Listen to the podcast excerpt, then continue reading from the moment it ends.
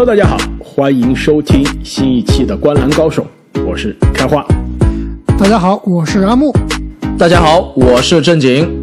三十天三十队系列，一转眼我们来到了第四天。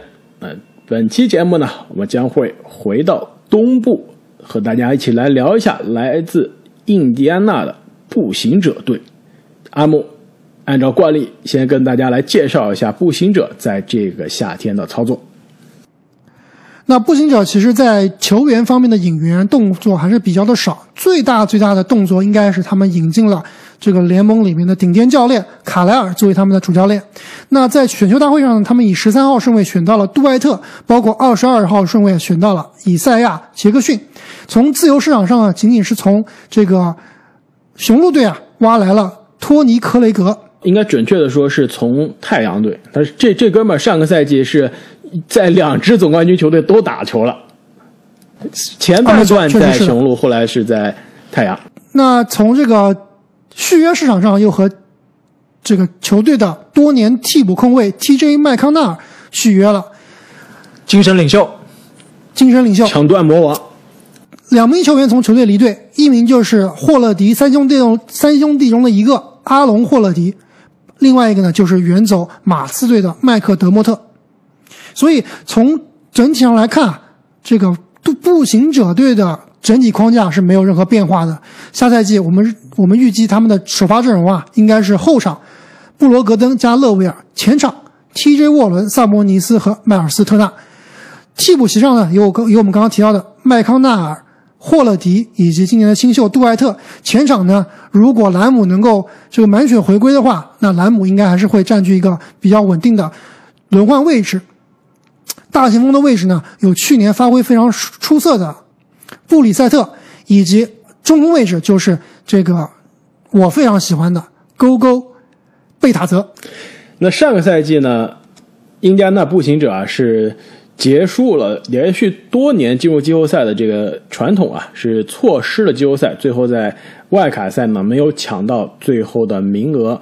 一共呢常规赛是赢了三十四场比赛，呃，换算成八十二场呢，基本上就是三十九胜的节奏。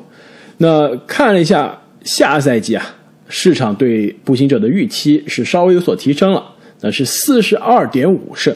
其实，在我们录音之前啊，我这边还是写着步行者应该毫无悬念要超过四十二点五胜。我给步行者现在写的是四十五胜，冲击外卡赛，有望季后赛的水平。但就在我们录音的时候啊，就有有所变化了。我看到一个新闻啊，让我对于这步行者下赛季的战绩有所怀疑，那就是上赛季可能打了三场比赛就赛季报销的。TJ 沃伦啊，现在最新的消息是还要无限期的缺阵，他这个脚伤啊，现在康复并没有大家之前想象的那么好，一下子少了外线一杆大枪啊，这个感觉让大家觉得这支步行者的阵容的确如阿木所说啊，过去几年也没什么变化，就多了一个勒维尔嘛，但是这个阵容一直就没健康过，主力总有人打不了。无论是奥迪呀，还是沃伦啊，还是兰姆啊，那现在下赛季至少开赛的时候，我估计啊前两个月都不会有沃伦了。所以我这边现在重重新想了一下，可能步行者应该还可以稍微超出四十二点五场啊，我估计应该是四十三到四十四场左右。其实我给步行者的排名啊，之前在你说这个沃伦的受伤之前是排四十四胜。排到东部第八的，确实沃伦的受伤应该还是会稍微下调一下，所以我应该最终啊会给他一个四十三胜的这样一个预测。但现在的兰姆是什么情况？开花你知道吗？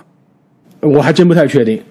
如果兰姆也不能够准时回归的话，那很有可能啊这个位置会让霍勒迪或者杜埃特顶上去，是吧？让一个这种小号的这个打一个小号的三号位。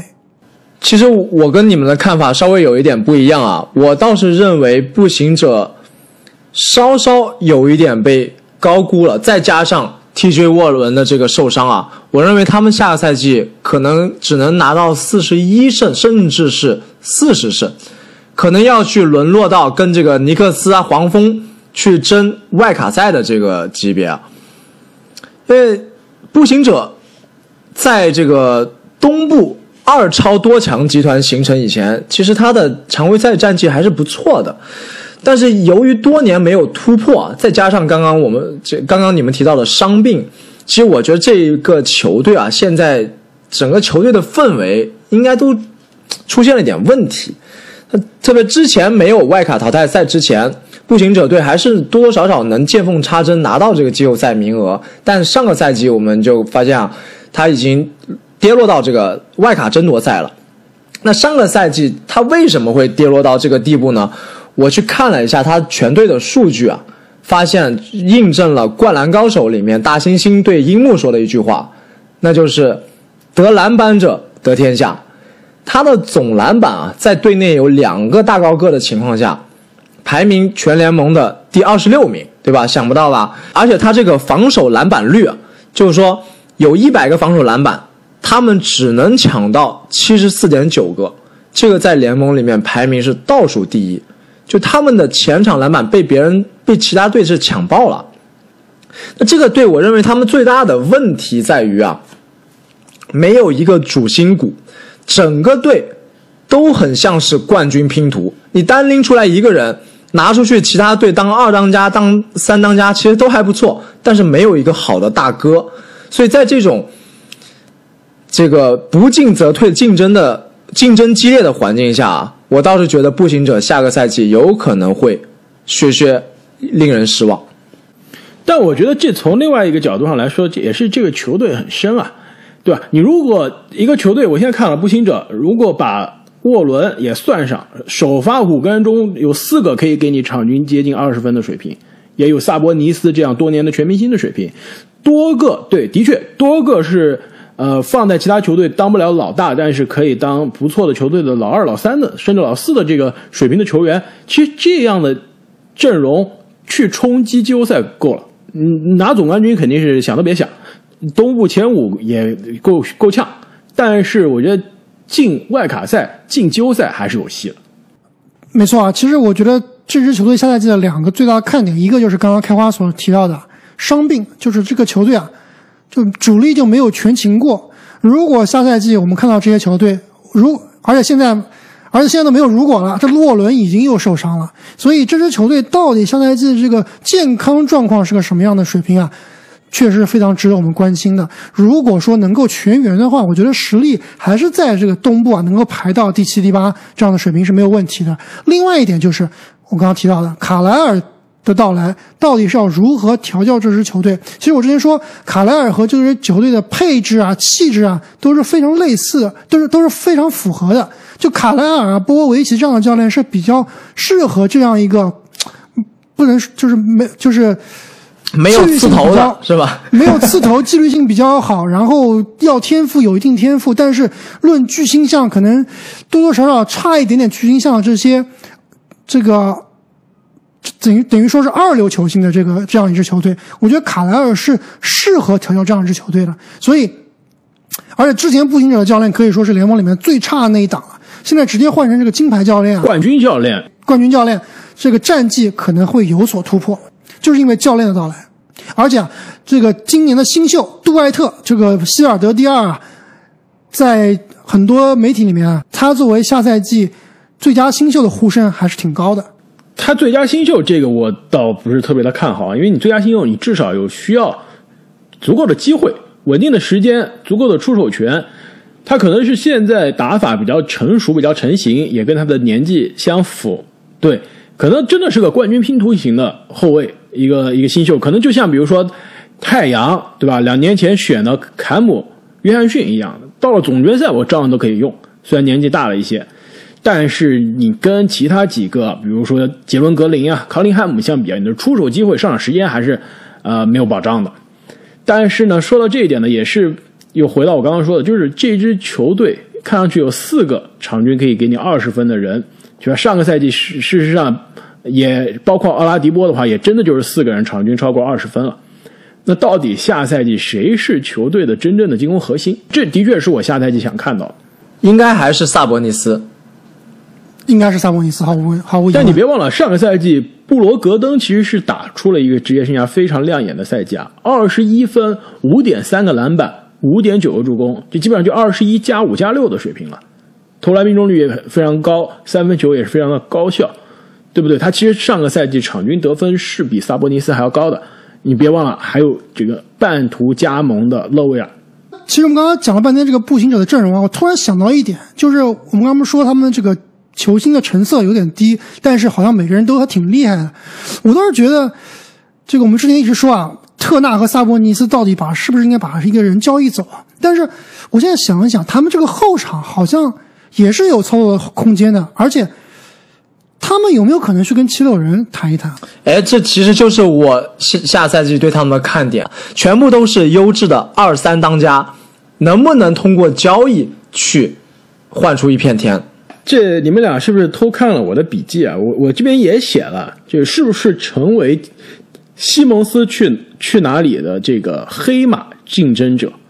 其实放眼全联盟，对吧？你感兴趣西蒙斯的球队，公开感兴趣的就那几支，但是那几支球队能给七六人提供他们想要需要的类型球员的这个筹码并不是特别多。就比如勇士。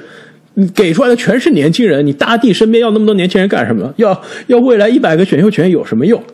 伊拉德又搞不来，CJ 感觉七六人不想要，但你别忘了，布罗格登就是大帝身边需要的这种类型的球员。到了季后赛可以控球，可以防守，也可以自己给自己创造进攻，三分线外，对吧？大地一旦被包夹分出来，布罗格登很稳，直接给你投进了，你而且也感觉不争不抢。球商也比较高，真的挺符合这个七六人的需求，年纪呢也符合七六人现在这个争冠的时间线，每年也就两千万，简单实用。以布罗格登为主体，再加一些其他天头，再加选秀权，换西蒙斯啊！我觉得如果七六人得到这个报价，真的应该好好思考一下，别天天想搞尼拉德了，这搞不来的。那步行者图什么呢？步行者交易来了西蒙斯呀，这球队老大作立马就为核心是吧？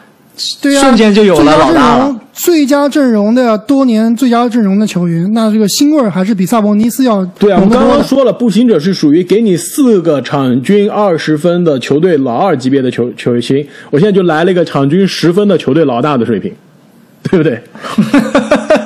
就问你服不服？而且正如你刚刚说的这个篮板球的问题，那西蒙斯来了以后，也会多多少少给你解决一定的篮板球问题的。这个很很到位，对吧？一下解决了。对啊，而且迈尔斯特纳，我们不是说他打中锋不行吗？软吗？我干脆把西蒙斯有的时候站在中锋位置上，还真的不一定差。所以我觉得单换这个布罗格登加水秀权换西蒙斯啊，可能七六人还真的不不愿意。如果能够牵扯到第三方啊，顺便把特纳也送出去，我们知道七六人肯定是不会要特纳的。那如果说能把特纳和这个布罗格登两个人加起来去换西蒙斯，然后另外一支球队呢吸收特纳，再给出一个七六人想要的球员啊，我觉得这个交易是可以完成的。看上去挺靠谱。那么我们聊完了下赛季的步行者，又到了城市印象的系列了。就印第安纳这个州，再加上印第安纳波利斯这个城市啊，说实话真的没没什么特点。这两位对于这个城市有什么想分享的？我我想听听这个步行者是怎么来的，或者是说，这个我们台湾省翻译成溜马，对吧？这个是怎么来的？哎，这对说到这个，我想起来了，这个第三天的那期讲犹他爵士啊，我是漏掉了犹他爵士的这个名字由来。其实这也是考验我们的听众朋友们是不是我们的资深听众了，是吧？去年听过我们的十五天三十支球队，其实当时我我没有这个系列啊，我已经介绍了。其实犹他爵士，这犹他州哪来爵士乐呢？对吧？这犹他爵士爵士不是不是英国的那个爵士啊。不是爵士巴克利的这个爵士，是爵士乐的这个爵士，因为这支球队一九七九年的时候从新奥尔良搬到了犹他，新奥尔良就是爵士乐的这个发源地，当时在新奥尔良还是叫做就新奥尔良爵士队，来到犹他呢是保留了这个名字，就是上一期的犹他爵士啊，那印第安纳步行者他这个名字怎么来的呢？就是说跟这个州的传统运动有关了。